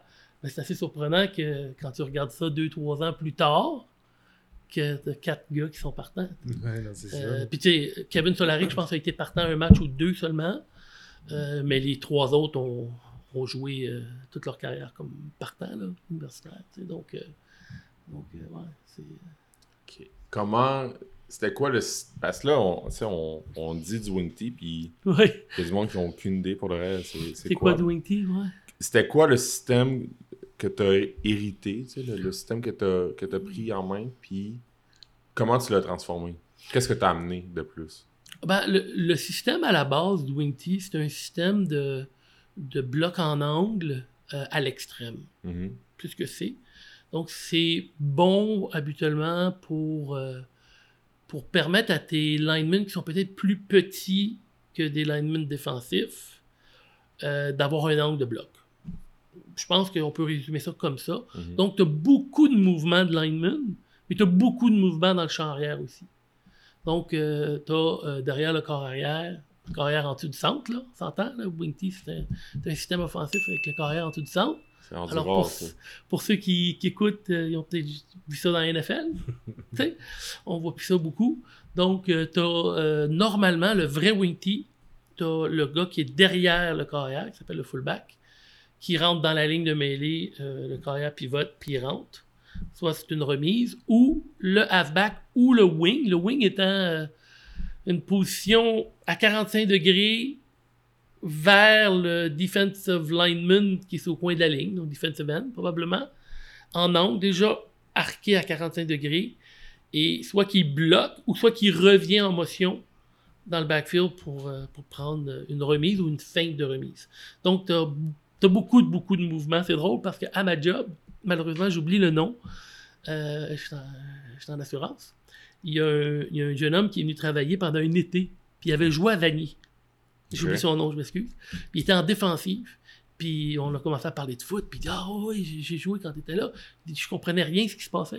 Il jouait linebacker. Il dit, Je comprenais rien. Tout le monde bougeait de tous les bords, de tous les côtés. Mhm. On était figé. Ben, c'est, Le but. c'est un peu le but, c'est de, c'est de Ah. mettre. euh, euh, alors, tu sais, il faut que. Je dirais pas comment battre le wing tee, mais il faut que tu sois hyper focus en défensive euh, sur ta job. Ah. Parce que c'est, euh, c'est ça. Alors, je le dirais pas. On recule- Combien pour le secret de la caramel? Combien? on a combien de?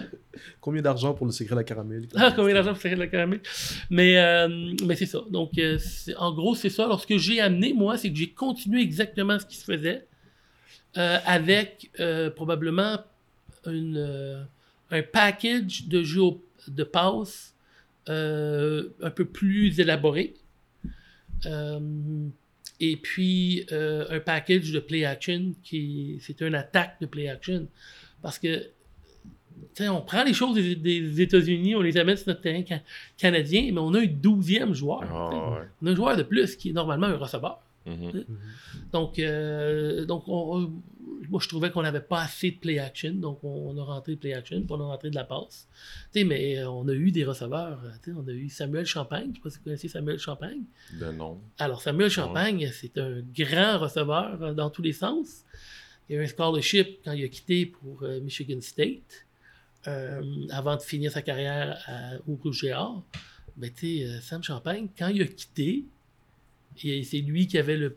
À l'époque, là, c'était pas euh, de la passe comme on a maintenant. Là. Alors, quand Sam a quitté, c'est lui qui avait le plus de réceptions en une saison Mhm. ou en carrière. Ah, faudra regarder. Je pense que c'est en carrière. Alors, il jouait quand même dans un système de wing tee. Mhm. Euh, puis Julian Feoli, qui a joué euh, dans, dans- dans la CFL jusqu'à avant la pandémie. Ben, Julian et euh, Danny, Br- pas Danny Bruno, c'était le gars de Danny Bruno, il a joué à Frank Bruno. Frank Bruno. Euh, les deux, jusqu'au dernier match de la saison contre Vanier, donc un contre l'autre, se battaient un et l'autre pour celui qui avait le plus de réceptions en carrière dans une saison. Et c'est Frank Bruno qui a battu Julian cette année-là par euh, deux, passes de plus, je pense. Alors, je pense qu'il avait comme attrapé huit ballons, puis Julian avait attrapé six dans le match. Alors, les deux se sont. Alors, tu sais, c'est. euh, Mhm. euh, on lançait la balle. Là. Euh, et Julian Feoli, c'est un joueur, c'est un, un vrai joueur de foot. Là. Un vrai, vrai joueur de foot. En 2007, tu quittes les Spartiates. 2007. euh, ouais, Après à- 2007, tu quittes les Spartiates plutôt. alors, la réalité, c'est qu'en 2006, après la saison, j'ai quitté les Spartiates. Euh, et on m'a convaincu, je me suis convaincu de revenir une autre saison. Donc, j'ai fait une saison de plus en, en 2007. Mais officiellement, en 2007, euh, j'ai quitté là, pour me concentrer euh, sur, euh, sur ma famille puis sur ma job. En Ok. 2007. Ouais. Puis là, euh, l'histoire le dit parce que tu es ici aujourd'hui, mais tu recommences à coacher, Exact. finalement. Ouais. Combien de temps plus tard? Alors, en 2010, j'ai pas coaché, mais euh, j'ai reçu un appel pour venir donner un coup de main euh, à l'attaque Mhm. au milieu de la saison.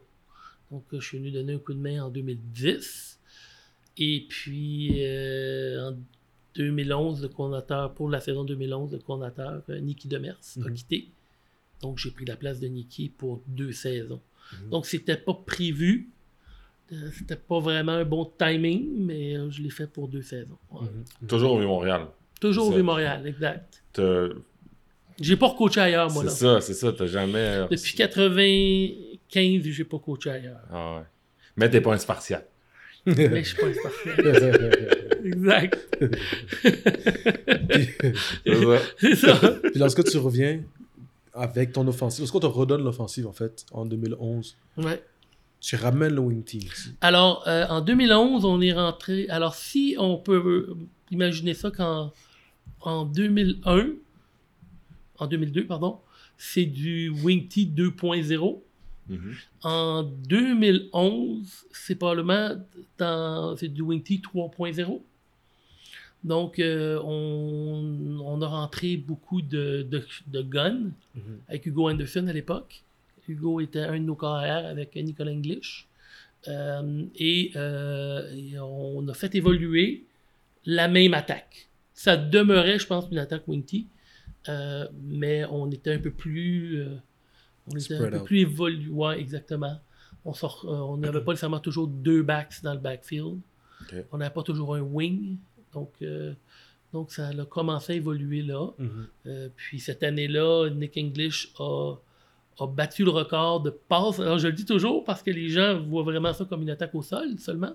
Mais Nick English, cette année-là, a battu le record euh, qui a été battu depuis euh, pour le plus de passes de toucher par un carrière recru dans le, dans le collégial. Mhm. Dans le collégial euh, Division 1. là. Mhm. Exact. Euh, donc, Nick English euh, a fait ça euh, avec Hugo Anderson qui était là. Donc, euh, Nick English a joué en 2012 aussi. Hugo aussi. Donc, ils se sont partagé la job. Et, euh, et en 2000. Ouais, c'est ça. Exactement. Donc, euh, oui, c'est toujours, euh, je te dirais, du wing tee évolué. Avec en dessous du centre ou en gun. Euh, ouais, exact. Puis là, tu fais encore un autre stretch? Parce que tu. Avant de re-revenir. Ouais, là, le stretch est plus long, je dirais. Ouais. Ouais, ouais, ouais. Ouais. Exact. Ouais. Euh, fait que tu reviens en 2011 jusqu'en. Jusqu'à aujourd'hui? Je fais 2011-2012. Non, j'arrête ouais, en c'est ça. 2012. Ok. Deux saisons seulement à Courday. Pour retourner dans ta famille? Ben, ma job, concentré. Euh, moi. Continuer à penser au foot, continuer à Exact. évoluer le wing tee, Évoluer le système. évoluer le système. Ouais, exact. Et puis euh, là, je suis euh, revenu au Vieux-Montréal comme assistant pour la saison 2020 qui n'a pas eu lieu. Mhm. Euh, 2021 l'année dernière comme assistant. Puis euh, là, le départ de euh, Mathieu fait en sorte que la job de coordinateur se libérait. Alors, c'était pas dans les plans, mais euh, bon, euh, you have to deal with the cards that you're handed. donc, euh, donc, j'ai décidé de revenir. euh, on m'a offert. Ouais. Euh, Ray a fait quand même, je pense, des entrevues. Euh, c'est, pas le lendemain qu'il m'a appelé et m'a dit t'es le coordinateur. là. Ça s'est pas fait comme ça. Donc, euh, il a rencontré des gens. Puis j'imagine que je dois apporter quelque chose d'intéressant à une attaque. Alors, Mhm. il, il m'a, proposé de revenir. Donc, euh, voilà. Man. Pierre? Non, j'ai. Moi, j'ai. J'ai hâte de, de voir ça va être. euh, ça va être quoi la prochaine, euh, j'allais dire mouture, mais le, le- la suite, là? Des- C'est quoi ta philosophie offensive? Euh, en tout cas, maintenant, je pense que ça a toujours été ça, mais maintenant, surtout, c'est mettre la balle dans les mains des gars pour faire des jeux. Mhm. Ça a l'air con, là, mais c'est ça. Ouais. C'est ça, on en parlait un peu avant d'enregistrer. là. Le foot, c'est souvent moins com- En fait, on se complique la vie. On je veux dire ça comme ça souvent. Le Ouais. plus gros danger des coachs, c'est de vouloir trop en faire. Mhm. Ça veut pas dire qu'il faut pas en faire assez, mais il faut, faut faire attention de ne pas, s- de pas partir partout. euh, euh, tu lis, tu regardes ce qui se fait en NCAA, puis là, tu dis Ah, ben, je veux faire ça. C'est- Un, c'est du football américain. Mhm. Deux, NCAA, les divisions 1, ils ont, des, ils ont toutes des athlètes, puis tu sais, on a des athlètes incroyables. Mhm. Mais la réalité, c'est que pas tous nos athlètes vont avoir des scholarships. Alors, tu sais, alors quand tu regardes euh, Michigan, Alabama jouer, Mhm. tu sais, c'est des athlètes d'exception. Mhm. sais. Euh, donc, il faut faire attention de ne pas vouloir trop en faire puis trop reproduire. Euh, mais. Euh, quoi ta question? excuse? C'était. euh, mais moi, j'ai oublié c'était quoi ma question. Euh, T'as fait- pris, T'as euh, fait exactement ce que ce qu'on. Ce qu'on se reproche tout le temps. Là. Non, dans le sens que souvent, moi, j'écoute. Ouais, moi j'écoute des, des histoires de foot, puis des fois j'oublie. C'est On ça. se dit souvent, des fois on oublie. Ah, c'est vrai, c'est vrai, faut qu'on. Mais la question, c'était c'était quoi la philosophie offensive? Ah oui, philosophie offensive, c'est ça. C'est c'est de mettre la balle dans les mains, puis de mettre les joueurs dans une position, puis c'est- je sais que ça paraît simple, là, mais c'est de. On veut tous faire ça, mais c'est de vraiment mettre les gars dans une position où ils peuvent réussir à faire ce que tu leur demandes à faire. Mhm. Et puis ça, ben, c'est pour ça qu'on appelle ça un coordonnateur à l'attaque ou un coordonnateur en défense ou une unité spéciale. Il faut coordonner pour que 12 joueurs, enlevons le carrière, là, Mhm. 11 joueurs, soient en mesure de créer quelque chose, puis qu'il y ait une chance plus haute que 70% de réussite dans ce qu'ils ont à faire comme assignation. Ben, après ça, c'est dans leurs mains. On les prépare, on les coach. Après ça, c'est dans leurs mains, il faut qu'ils le fassent. Ben, moi, ma philosophie, c'est, de garder ça assez simple pour que les gars puissent jouer le plus vite possible. Mhm. De leur, on, Wow. on time le 40, puis on time ci, puis on time le shuffle. Puis, Ah, ben, faut qu'ils puissent jouer le plus proche possible de leur, leur max. Pleine vitesse. Ouais. Moi, c'est ça que je veux. Je veux de la vitesse. Je veux de la vitesse, je veux de la vitesse, je veux de la vitesse. Ça veut pas dire que je veux pas du physique. puis Oui, oui, mais vitesse, vitesse, agilité, vitesse, agilité. C'est ça. Alors, mettre la balle dans les mains des gars, puis faites des jeux. Mm. Tu sais, euh, bon, après ça, on raffine les blocking schemes, on raffine les tracés de passe, on, on raffine les formations, les splits, bon, ainsi de suite. Mais euh, je suis certain que tous les coachs, c'est ce qu'ils veulent faire. sais, C'est c'est de mettre la balle dans les mains des gars pour faire des jeux. Juste parce qu'on parle en. J'ai une autre question de Wing T. Est-ce que. Qu'est-ce que tu dirais à un coach qui. Parce que moi, j'ai déjà entendu ça. Que supposément, c'était compliqué pour les joueurs à comprendre. Puis que c'était peut-être plus compliqué que d'autres systèmes. Puis que. Parce que tu parles de vitesse. Puis moi, j'ai entendu l'inverse. J'ai entendu que ce système-là, où ça empêchait peut-être ça, ça, ça créait peut-être de la confusion. Ben, ça- on espère que ça crée de la confusion en défensive. Ouais, ça. Euh, mais euh, à l'attaque, ben, c'est comme tout système. Il faut que tu l'enseignes. Il faut que tu connaisses ce que tu enseignes. faut pas que tu ailles trop loin dans, si tu connais pas. euh, mais euh, non, moi, je. je- T'as jamais. T'as jamais... Je- Parfait. une- Ben, Ça se peut que ça soit une perception Non, mais c'est déjà arrivé de- dans des camps d'entraînement. Je pense pas que c'est arrivé dans des games où deux gardes se Ah, rentrent dedans. C'est- que, bon, euh, qui n'ont pas compris, euh, la- Ah. un n'a pas compris l'assignation ou le, le- le point d'attaque, le jeu. Mais moi, je- bah, les joueurs seraient mieux placés. Moi, j'ai jamais senti qu'il y avait de la confusion sur le terrain. parfait. Au contraire, euh, je pense que les gars. Non, je, puis je, je te dirais que j'ai pas vu non plus de confusion dans d'autres systèmes de jeu que j'ai coaché contre ou whatever. Là, je, je pense. En tout cas, non, j'ai pas vu ça.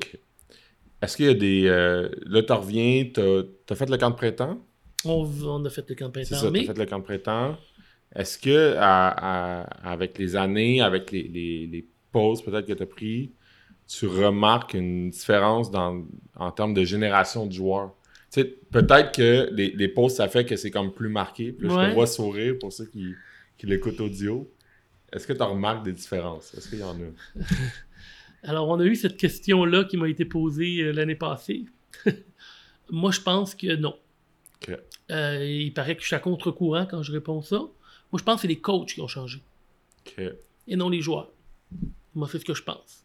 Moi, je pense que euh, on est dans l'élite, là.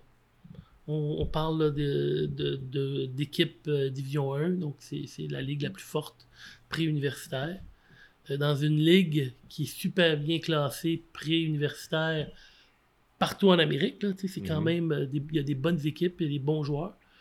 Euh, moi, je pense que il faut que les coachs, faut qu'on reste exigeant. faut qu'on reste organisé. Euh, Puis les jeunes, ben, ils veulent jouer au prochain niveau, ils veulent jouer en fin de semaine. Moi, personnellement, euh, moi, je vois pas vraiment de différence. Euh, ils veulent réussir. Les jeunes veulent réussir. Ils voulaient réussir avant. Ils veulent réussir maintenant. Bon, ben, ils ont tous des cellulaires. Ben, tu leur demandes de pas rentrer dans, dans des- leur cellulaire dans les meetings. Bon, euh, ça n'existait pas avant. Moi, c'était des pagettes. Quand j'ai commencé à coacher, alors c'est juste moi qui avais une pagette, les joueurs n'avaient pas de pagette. Alors, les pagettes, là, vous savez, c'est quoi une Mhm, pagette? Mhm, bon. mhm. Alors, tu sais, bon, maintenant, il y a, tu sais, euh, il y a de l'électronique, mais bon, t'enlèves ça. euh, tu, tu- tu peux être old school comme moi, puis enlève ta casquette quand tu rentres dans, dans un meeting. euh, Tu bon, comme quand tu rentres à l'église, tu t'enlèves ton chapeau. Bon, ben, c'est ça. Mais pour ça, moi, moi je- il y a certainement une évolution euh, sociologique, là, à travers ça. Mais les jeunes, c'est des jeunes, là. Ils ont 17 ans, ils ont 18 ans, ils ont 19 ans, ils ont 30 ans, ils ont, ils ont 14 ans. C'est ça. C'est pour ça, pour ça maintenant, je demande plus qu'est-ce que tu remarques comme changement? Je t'ai demandé est-ce qu'il y a un changement, tu sais? Ben, parfait. Si, euh, Ils sont motivés. Les gars sont motivés, puis je suis certain que c'est motivé partout. euh, dans les camps ont tous commencé, là, puis euh, je pense pas que c'est Je pense pas qu'il y a aucun coach qui va avoir des problèmes à- avec la motivation. Notre job à nous, c'est de mettre les bûches, de l'allumer, puis de la nourrir, puis de continuer à, à mettre des bûches, puis mettre peut-être un petit peu d'accélérant, là. Pas qu'il se brûle, mais que ça, Mhm. qu'il garde euh, son énergie. tu sais. C'est ça ma job. Qu'est-ce qui t'énerve comme coordinateur offensif? Ben, moi, ce qui m'énerve en général, c'est la perte de temps. La perte d'efficacité. C'est, euh, c'est, c'est- c'est- je, j'essaie de pas en faire trop une crise, là. mais euh, euh, le temps est compté. Mhm. Quand je dis le temps est compté, c'est la drill, le temps est compté, la session, le temps est compté, la pratique est comptée, la semaine est comptée, la saison est comptée. Puis je dis toujours aux gars, la rep qu'on fait pas parce qu'on n'est pas efficace. T'sais, C'est sûr qu'on n'est pas à notre pleine efficacité, là, même dans, dans NFL, c'est certain. Mais la rep qui nous manque, c'est peut-être la rep qui va faire qu'on passera pas le prochain match. Mhm. C'est peut-être la rep qui nous a manqué. Je le sais pas. On le sait juste après, ça. Mhm. T'sais. Tu peux pas la rattraper. Tu peux pas la rattraper. Elle est perdue. Mhm. Donc, il faut être efficace. Alors, comme coach, il faut que tu sois organisé. Encore une fois, comme je dis, le danger, c'est de vouloir en faire trop.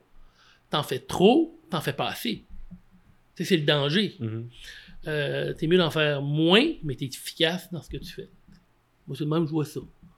Et qu'est-ce qui t'excite comme coordinateur offensif? Un bon bloc. un bon bloc. Non, je te suis. un bon bloc physique. Exact. euh, bien fait. Ouais. Euh, J'aime bien ça. Ouais, non, c'est ça, exact. Ouais, ouais, ouais, ouais. Euh, Dans... question, plus, allez, question plus légère sur le, sa- sur le sideline. Est-ce que t'es euh, t'es plutôt réservé ou t'es plutôt extraverti? Alors, euh, je suis pas tellement sur le sideline, je suis dans le boot parce que je suis très extraverti. Ok, ok, ok. ok. Alors, tu te euh, protèges. Ouais, peut-être, mais bon, parfois. Loin des euh, arbitres. J'ai j'ai- fait, fait les deux. Euh, normalement, je suis en haut, mais pendant une saison, parfois je descends en bas. Euh, parfois, je descends pendant un match. Donc, euh, ça dépend où on joue. Mais euh, c'est sûr que moi, je suis, je suis intense. Moi, je la joue la game. C'est comme si je la jouais. Donc, le headset, il, il revole. euh, Mhm. je- je- comme je dis aux gars, ben, ce soir, le premier meeting, je vais leur dire, c'est pas personnel.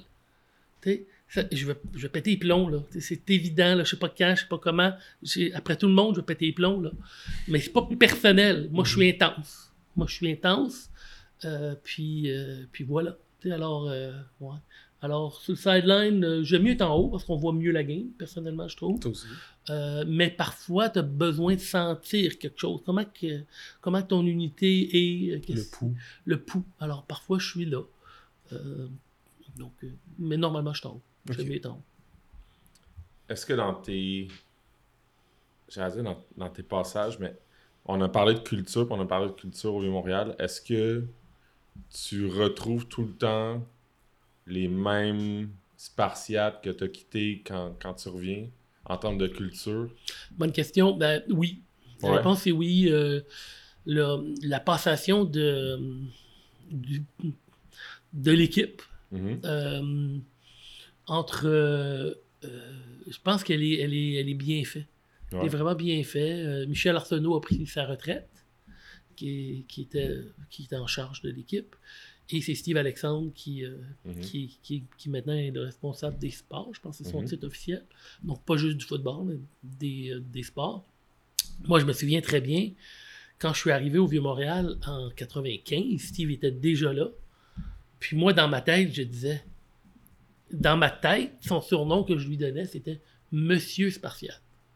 C'était le gars qui s'impliquait dans tout Mhm. dans les lavotos, dans ramasser les canettes qui valaient 5 cents pour recycler. Pas parce que ça donnait beaucoup de sous, c'était qu'il s'impliquait. Mhm. Alors lui est le gars, le gars parfait pour faire la job euh, de directeur de l'équipe. Euh, puis euh, Rinaldo, quand, euh, quand le poste s'est ouvert, euh, en quelle année là? On est en 2022, là. Non, mais en quelle année en, que... en année, c'est quand Sheriff est parti, ça fait. On va faire 4, 5, 5 ans. C'est- dernier bol d'or? Non? Après ça. Non, c'est 95 sa dernière année, je pense. hein? À, De- à Sheriff. Non, non, ça doit être. Ils ont gagné en 2014. Ouais, Sheriff est parti en 2015, après la saison Ouais, c'est 2015, ça. je pense. C'est ça, ouais. Donc, Ronaldo est là depuis 2016. ouais. Puis, euh, bon, moi, je n'étais pas dans le comité, rien, là. Mais quand je. Moi, c'était lui que je voyais pour prendre la relève, tu sais. Euh, puis, c'est lui qui a été nommé. Donc. euh, C'est puis- ça, t'as continué à les suivre. Hein? Ah, j'ai- moi, je- Pendant que t'en parles, t'as comme. Ah non, non, je, je, suis jamais très, très loin dans le sens. euh, je, je, je- Ah ouais. je parle pas aux gens, ou whatever, je vais voir un match incognito. Je- J'essaye de pas, de, tu pas, de pas me faire poser des questions sur euh, ce qui se passe ou whatever. Mais je vais voir quelques matchs par année. J'allais voir quelques matchs par année quand même. Tu puis je m'informais tout le temps. Euh, Comment ça va, qu'est-ce qui se passe, et ainsi de suite. Mais, euh, mais tu sais, quand Ray a été nommé, moi, j'étais bien content de, de ça. Ah ouais. Ah ouais. Moi, je trouve que c'est euh, c'est un gars qui est dédié, c'est un spartiate, euh, c'est un gars intelligent, c'est un gars posé, exigeant. Donc, non, non. il- Puis, tu sais, Ronaldo a été formé directement par Marc. Tu euh, il a joué pour Ouais, Marc, puis ainsi de ouais. suite. Donc, tu il a, il a son approche à lui, totalement, il a sa couleur à lui qui est totalement différente de celle de Marc. Mais, euh, mais je suis certain que Marc est. euh, je parle pas souvent à Marc, là, mais je suis certain qu'il est très très fier que ce soit Ronaldo Mm. qui soit à la barque. Chef de la barque. Ouais. Puis, ben, con- t'as dit que tu continué à suivre les, les Spartiates euh, de, de plus ou moins loin, là, mais Mhm. est-ce que tu t'as suivi d'autres offensives dans le sens, est-ce qu'il y a des trucs que des commentateurs offensifs ou des équipes ont fait que tu as fait Oh, ça, ça, ça, ça, c'est quand même le fun. Si tu verrais mon Google Drive, tu verrais des, euh, des, des Genre- dizaines et des dizaines et des dizaines de Ça- playbooks différents. Ça, le, le- le Google Drive et le, le disque dur des, des, des commentateurs et des head coach, euh, ça, c'est quelque chose qu'on parle pas beaucoup, mais j'ai l'impression que, ouais. Alors, euh, oui, oui, abs- absolument. Moi, je, je, je, je suis. moi, je suis pas un gars de Winty, je suis un gars de foot. Mhm. Alors, tu sais, alors, le Winty nous a servi, nous a très bien servi. On rev- je reviens cette année, puis ça sera pas de Mhm. mais c'est quelque chose qui va être inspiré, qui va, c'est un, le système de jeu va se ressembler, mais c'est pas du wing T, il n'y a pas de wing, donc euh, ça peut pas être du wing T, mais c'est pas, c'est pas très très très loin quand même de ce qu'on faisait, mais c'est assez loin pour, je pense que les gens appelleraient ça du spread maintenant, je pense que ça serait, ça serait dans la définition, mais quand tu regardes des équipes de NCAA, quelqu'un qui sait pas c'est quoi du wing T et tout le monde qui écoute le podcast sait pas c'est quoi du wing T, ben, les jeux qu'on voit, euh, où est-ce que tu as deux gardes qui décrochent, ou le centre et le tackle qui décrochent, tu as deux linemen qui décrochent, ben, à la base, c'est du wing tee ou c'est le sweep des euh, Green Bay Packers des années 60 avec Vince Lombardi. Tu sais, donc, c'est la même chose, hein, des linemen qui décrochent. Donc, euh, le wing tee, à la base, c'est ça. Donc, Mm. alors oui, moi, je, je regarde, je regarde pas beaucoup de foot, je regarde beaucoup de, de, de- j'ai lu beaucoup de playbooks. Moi, pendant mon absence comme coordinateur ou comme coach, euh, j'ai peaufiné mon système, je l'améliorais, même si euh, euh, on me disait chez moi, tu, tu perds ton temps, tu sais, pourquoi tu fais ça, pourquoi tu fais ça aujourd'hui, ben pourquoi pas, c'est- le temps de le faire, tu sais, alors je m'occupais de ça, puis depuis les deux dernières saisons, une saison puis une saison qu'on n'a pas joué, ben là j'étais autour de ce que Mathieu Dumoulin faisait, qui est super intéressant, un très bon système de jeu, donc alors je suis influencé par, euh, par plein de choses. Ouais. Ça va être fou. On va passer à la dernière portion Ouais. de notre conversation, le dernier quart, on appelle ça. On a un bocal dans lequel on a des questions qui n'ont pas nécessairement un lien avec le football. On va simplement te demander de. Mélangé, hein? Bon, je vais mélanger ça rapidement. On va te demander simplement de piger les questions et, C'est pas euh, qu'est-ce que tu veux manger ce soir, des questions de même? Ça se peut. Ça se peut. Ça se peut. Peut-être pas qu'est-ce que tu veux manger ce soir, mais peut-être genre. Euh, ou tu vois ce que tu irais manger pour toujours, tu sais? Des affaires de même. Mettons. Je me lance? Et c'est parti. On est avec Ben Audet. Comment te prépares Comment tu te prépares à faire face à une situation stressante? Euh, On respire, Mhm. on focus, on la ralentit dans sa tête, on l'analyse, puis euh, la solution euh, va venir. Mhm. Ça sert à rien de s'exciter, ça sert à rien de se de s'emballer dans une période stressante. Mhm. Il faut que tu restes plus calme. Tu peux physiquement avoir l'air de Mhm. perdre des pédales, mais dans ta tête, il faut que tu sois capable de ramener ça puis de respirer. euh, parce que il- ça sert à rien de s'emballer. Je suis sûr que ça t'est déjà arrivé, mais il y a des fois qu'on arrive avec à des parties où il y a un certain enjeu. Puis là, on peut sentir le stress de nos joueurs. Mhm. Ça t'est probablement déjà arrivé. Ouais. Est-ce que. Oh, ben, qu'est-ce que tu fais? Alors, je- je sais pas, mais je peux te donner une situation qui m'est arrivée. Mhm. Demandez-moi pas l'année. Alors, ça doit être 2004 ou 2005, je présume. Euh, on s'en va jouer à Vanier, à l'époque où Vanier jouait sur leur terrain, qui, avait un, qui était bombé, là, qui avait un crown. là. Et euh, on, s'était préparé un game plan approprié pour jouer Vanier. Puis, euh, je sais pas ce qui est arrivé. On a la balle à l'intérieur de leur 30. La première fois qu'on a la balle. Puis, ils s'alignent, on fait un premier jeu. Puis, ils se sont alignés totalement différemment de ce qu'on s'attendait. Alors, je suis descendu parce que tu pouvais descendre à ce moment-là. Ouais. Je suis descendu, j'ai pris ma feuille de, de game plan, je l'ai déchiré devant l'équipe. Mhm. J'ai dit, on s'en va ailleurs que ça. Ce qu'on a fait depuis une semaine, poubelle, et on fait ça maintenant. Les gars ont compris, ils ont fait signe, c'est bon, on a gagné la game, ça a bien la donné. Alors, tu sais, il faut aussi que tu, euh, tu sois capable de. C'est drôle parce que le gars qui, euh, qui m'a influencé, moi, c'est. euh, ben, pas influencé, il y a plein de coachs qui nous ont influencé. Dick Vermeil, vous connaissez Dick Vermeil? Pas encore. Tu connais pas Dick Vermeil? Alors, Non. Dick Vermeil, c'est. Il a coaché les Eagles dans les années 80. Il a coaché les Cards de Saint-Louis avec Warner. Il a gagné le Super Bowl. Donc, c'est le coach en chef. Mm. Et entre ces deux passages, il a fait un burn-out à Philadelphie. Puis avant qu'il revienne, il est devenu commentateur à CBS, NBC, je sais pas quoi, Mhm. whatever. Puis, euh, je m'en vais dans une clinique, comme je suis un jeune coach, je m'en vais dans une clinique de foot à Syracuse. Puis c'est le, le guest speaker, là, la vedette. Et ce que je retiens de son speech, c'est t'as bien beau planifier, faire un game plan. Si tu t'ostines avec ton game plan, et il a donné un exemple, lui, quand lui était un jeune coordonnateur. Si tu t'ostines avec ton game plan, une longue histoire, je ne vais pas vous la raconter au complet. Mhm. À un moment donné, il faut que tu décides que c'est assez. tu sais. Mhm. Alors, faut pas que tu hésites. Il faut pas non plus que tu mettes aux poubelles euh, quelque chose que tu as. Alors, tu sais, il faut que tu. Alors, il- les situations stressantes, il faut que tu les ralentisses. Puis, il faut que, comme coach, les gars s'attendent à ce que tu trouves une solution. C'est ta job de trouver la solution. C'est pas la leur. C'est ta job comme coordinateur. Donc, il faut que tu trouves la solution Mhm. Mhm. à l'intérieur de ton système. Mhm. Donc, euh, voilà. Oh, man. Prochaine question. Prochaine question. Du bocal. Du bocal. Avec le commentateur offensif des Spartiates du Cégep du Montréal. Si vous n'aviez qu'une seule journée pour dépenser un million de dollars, comment la dépenseriez-vous? Euh, ben, premièrement, je pense que je ferais le, le don de je sais pas combien ça coûterait pour que les Spartiates aient un complexe bien à eux. Ouais. OK? Ça, ça serait la première chose. Il resterait de l'argent, je présume. Je sais pas combien. Je le placerais. Moi, Excellente réponse. un fonds Ouais. quelconque. Ouais, ça. Encore- euh, Ouais. Vas-y, les. Spartiates euh, sont un petit peu nomades. Hein? Très nomade. Très nomade. Ouais. Toi, t'as as joué à l'époque des Spartiates? roulottes. Des roulottes. Ouais, Exact. C'est comme. Vous êtes quand même mieux, là. Oui, oui, on est beaucoup mieux à Notre-Dame les maintenant. rou- Les roulottes, quand t'as connu juste ça, c'est correct. Mais Quand tu y repenses avec du recul, c'était Ouais. assez fou, là. Mais toi, tu dis ça.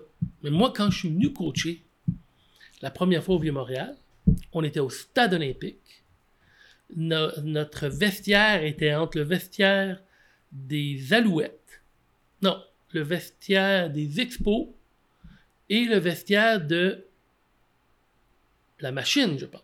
Mhm. Mhm. de Montréal. Donc, on côtoyait euh, Philippe Allou, ces Ouais. gars-là, ok, des grands joueurs des expos. Euh, puis de l'autre côté, il y avait des joueurs de foot. Euh, et on ne on, on pratiquait pas ça dans, le- dans, le- dans le stade olympique, ça arrivait parfois. Mais on pratiquait sur un terrain qui est maintenant le stade Saputo de soccer. Il y avait un terrain là à l'époque que, alors là, je vais me vieillir. Là. Mais en 1976, aux Jeux olympiques, Mhm. j'avais 12 ans, j'allais là voir, c'était la piste d'entraînement d'athlétisme. Ok. Les gens se préparaient Ouais. là pour aller faire leur, euh, Ouais. leur prestation dans le stade. Ouais. Alors moi, j'allais voir les gens s'entraîner sur cette piste-là, ce terrain-là. Ah, Nice. c'est c'est loin, là. Ah, exact. Nice. Exact. Voilà. Euh, C'était des roulottes. Ouais, exact. Prochaine question. Prochaine, Euh, ça, c'est l'avant-dernière question. l'avant-dernière? Alors, à quand remonte la dernière fois que vous avez fait quelque chose pour la première fois? Euh, ça doit être assez récent quand même. euh. Je suis allé en Asie euh, récemment. C'est ça, la- c'est Nice. ça, la- Je reviens d'un mois en Asie. Nice. Où ça? Euh, je suis allé en Corée du Sud. Ah, Pierre, moi, on voulait peut-être aller là. Ah, très beau Ah. pays, très beau pays. ah. Alors, euh, mon garçon qui a 17 ans, donc l'âge de nos recrues au collégial, il s'en va au cégep. Euh, euh, c'est son cadeau de graduation qui était prévu depuis 2-3 ans, Ouais, ouais. en espérant que la pandémie nous permette. Donc, on Exact. est allé passer un mois en boys, Ouais. alors, lui et moi. Euh, On mange en bien là-bas? On mange très bien, Oh my god. pas trop cher, Oh, en plus, c'est sûr. et puis euh, c'est un- c'est un beau pays. Ouais, beau exact. Ouais. Damn, chanceux. Alors, je dirais que, ouais, Ouais, allez en Asie. euh, ouais. Ouais, Voilà. c'est Nice. Donne le goût, hein. Ça donne le goût, tu dis. allez manger Alors, c'est c'est un beau pays. C'est un beau pays. faut aller visiter la zone démilitarisée pour comprendre que ici, nos voisins sont assez. euh, a- même si on, on trouve que le- les États-Unis d'Amérique sont un peu à l'envers, ils le sont ces temps-ci. Mais euh, là-bas, le, le voisin qui est au nord, c'est la Corée du Nord avec un arsenal nucléaire probablement pointé sur euh, Séoul. Ouais, c'est ça, exact. Ça, ça fait pas tout à fait. Mais les gens là-bas au quotidien. euh, ils se préoccupent pas de ça. Ils font leur. euh, Je pense que ça fait probablement partie de la raison de leur joie de vivre, puis Ouais. de style de société qu'ils sont. Ils se disent peut-être que c'est la dernière journée euh, aujourd'hui. Je pense pas que c'est de même, mais je- Une classique phrase au foot, euh, contrôle ce que tu peux. exactement. Ouais. exactement. T'as chanté du karaoké là-bas? Non, Non. non, j'ai pas, je suis pas un grand chanteur, donc euh, J'étais allé voir du baseball. je suis allé voir du baseball. Ça, ouais, ça se Du c'était dans baseball mes- coréen. du baseball coréen, un stade à Séoul de 20 000 personnes seulement, un dôme de 20 000 personnes, Quand même. fait pour le base. Euh, et puis, euh, c'est un peu surréel, le baseball, là-bas. Alors, Oh, c'est quoi qu'ils vendent comme bouffe? La bouffe, ça ressemble à ici. T'as ben, t'as- puis t'as Des des, hot dogs puis des chips, genre? Des hot dogs, euh, pizza, euh, mais Oh. coréens. C'est Mais sûr. c'est ça, exact. Oui, non, ça c'est sûr. Mais, euh, mais, mais hot dog, euh, Oh. hamburger, euh, poulet frit, oui, t'as tout ça. Ce qui est spécial, c'est ce qui se passe pendant le match. Ok, ok, ok, j'ai vu. Alors, le baseball, le baseball, c'est du baseball. Ouais. Donc, euh, ça, c'est. Le sport n'a pas changé. Il y a trois retraits, et bon, tout ça. Mais, tu as des cheerleaders. Bon, Nice. tu te dis, OK, c'est quelque chose. Euh, mais les cheerleaders et la zone de cheerleaders, c'est la place où il y a le plus de partisans. Euh, C'est plein. Toutes la- les sections autour des cheerleaders, c'est plein, plein, plein. Ouais, ouais, ouais. Ils ont leurs fans, je présume, les cheerleaders. Et puis, euh, quand l'autre équipe est en défensive, ils dansent, ils mènent du train, je présume, pour déranger le lanceur ou la défense. J'en ai aucune idée. Et ça l'arrête pas. Ok. Ça l'arrête pas. c'est le party. C'est ça. Dans ce coin-là, c'est le party. Ouais. C'est leur, leur, leurs ultras. Ouais, exactement. C'est euh, intéressant. Ouais. C'est Ah, du base. Cool. C'est pas du mauvais base. Je te dirais que c'est euh, entre du 3A et du 2A. D'après moi. C'est autour de ça. Sure. Ouais. Dernière question. Dernière, on va la prendre euh, en Ça dessous. donne tiens. le goût. Ça donne le goût, tu dis. Je fais des billets de suite. Je suis sûr que les Airbnb sont pas chers là-bas en plus. Machine à voyager dans le temps. Tu vas dans le passé ou dans le futur et pourquoi? Le temps n'est pas limité au temps de ta vie aussi. C'est-à-dire, tu peux aller en l'an 3000 ou en l'an moins 1600. Bon, moi, je suis bien euh, au moment présent, là, dans ma vie. Euh, j'ai toujours été. Mais mettons, tu devais Mettons choisir. que j'aurais. Comme le moment présent est en train d'exploser. Alors, je m'en Deux portes. ouais, je m'en vais sur la drive de, de Joe Montana. Euh, pour euh, quand, il a mar- quand ils ont gagné le Super Bowl de je sais pas quelle année, là, Ouais. euh, où il a fait une drive, il a pris ça à sa ligne de, Ouais. de 15, je pense. J'aimerais ça être. euh, Dans les estrades. Ben non, sur le sideline, là, possiblement, là, être Ouais. là, là, puis de voir ça, puis de savoir que ça va arriver, mais de comprendre comment que exact. comment il a fait pour driver ça au complet. Il paraît que lorsqu'ils sont rentrés dans le caucus, puis il fallait, ça prenait un touché, là. Alors, je sais pas quel Super Bowl que c'est. Il est rentré, il a regardé, puis il a dit Regardez là-bas, il y a. Il y avait une vedette dans le in zone à l'autre bout. Je sais pas c'est qui, je me souviens plus. Puis il a dit à ses gars Hey, on va y serrer la main. Calmez les gars. Mhm. Puis voilà. Pif. Merci pour le trophée. Salut, ouais. Elle est partie. Exact. Si tu vrai, c'est pas vrai, Ouais. aucune idée. Mais il était cool pas mal, Joe Montana. Paraît-il. Ouais, il était pas mal cool. Pour conclure notre euh, conversation, je vais demander de terminer ma phrase suivante. Je m'appelle Ben Audet et je suis. Un gars d'équipe. Il est aussi le coordinateur offensif des Spartiates du collège. euh, du collège, wow. Il est aussi le coordinateur offensif des Spartiates du cégep du Vieux-Montréal. J'allais dire du collège. Du cégep du Vieux-Montréal. Merci d'avoir pris un moment avec nous. C'était vraiment Merci. très apprécié. Merci. C'est vraiment fun. Merci. Euh, on a appris plein d'affaires. là. Tu sais, on- Je niaisais tantôt quand je disais que tu name droppais, mais écoute, c'est ta vie quand même. hein. You're not faking it. là. Si t'es arrivé, ça t'est arrivé. Fait Ah, Jésus était chanceux d'être euh, avec, les, avec les gens qui Exact. on a parlé. Ouais. On parlait de légende, mais je veux dire, euh, j'allais dire, vous me faites rire comme si je te vous voyais, mais on- le, le- le classique, euh, quand on reçoit du monde, puis on se connaît pas, mais tu sais, tu. Ah, ben je. Tu sais, c'est quoi mon histoire, mais. Finalement, t'as une belle histoires. histoire. c'est- l'histoire. C'est la mienne. mais Voilà. Elle n'est pas finie. C'est ça, de j'allais dire, on a hâte de voir la suite. Vraiment, Ouais. vraiment. On a hâte de voir ça cette année. Ben, ben, allez voir du foot, le monde. Ça, C'est important. Encourager le foot. Il paraît qu'on a un problème d'arbitre. Tu me parlais Mhm. tant- tantôt d'actualité. Qu'on a un problème d'arbitre. Alors, euh, ça prend du monde pour arbitrer, parce que sinon, il n'y aura pas de. Les jeunes, euh, les gars joueront pas au foot. Mhm. Ouais. Mhm. Donc, euh, ça, ça serait un peu déplorable. Exact. On ça, spotter ou ça, ouais, c'est vrai. C'est vrai. Ouais. Il devrait y avoir un arbitre. Les joueurs de foot retraités Ça qui nous vient, ça écoutent. s'en vient. il- Devrait y ben, avoir un vas-y- arbitre. Vas-y avec ton message. Les joueurs de foot retraités là, qui nous écoutent, les coachs retraités aussi qui nous écoutent, là, qui cherchent des trucs à faire l'automne, ben, le Ouais. message est lancé. Si vous avez rien à faire, d'aller donner du temps à la fédération, devenant arbitre. Alors, je suis Ouais. certain qu'ils vont Ouais. les prendre à bras ouverts. Ouais. Mais euh, il y a une formation d'arbitre au collège que vous allez peut-être croiser pendant votre, euh, vos pratiques. Puis euh, je suis en train de nous euh, sauter euh, des rencontres. Euh, Laurent Sylvie. on- oui, on. Ah, il y a un autre angle de la game, c'est Ah, intéressant. ouais, on s'en va là, on s'en va là. Mais c'est sûr qu'on va en avoir. Si vous pourriez avoir M. Degnaud, Ouais. qui a été euh, arbitre euh, longtemps, je pense, plus Mhm. qu'arbitre, M. Degnaud, Mhm. euh, je suis certain que ça serait bien Des bonnes intéressant. histoires. Ouais, c'est vrai. On finit ça là-dessus, les amis. On se voit la semaine prochaine. Euh, Ciao.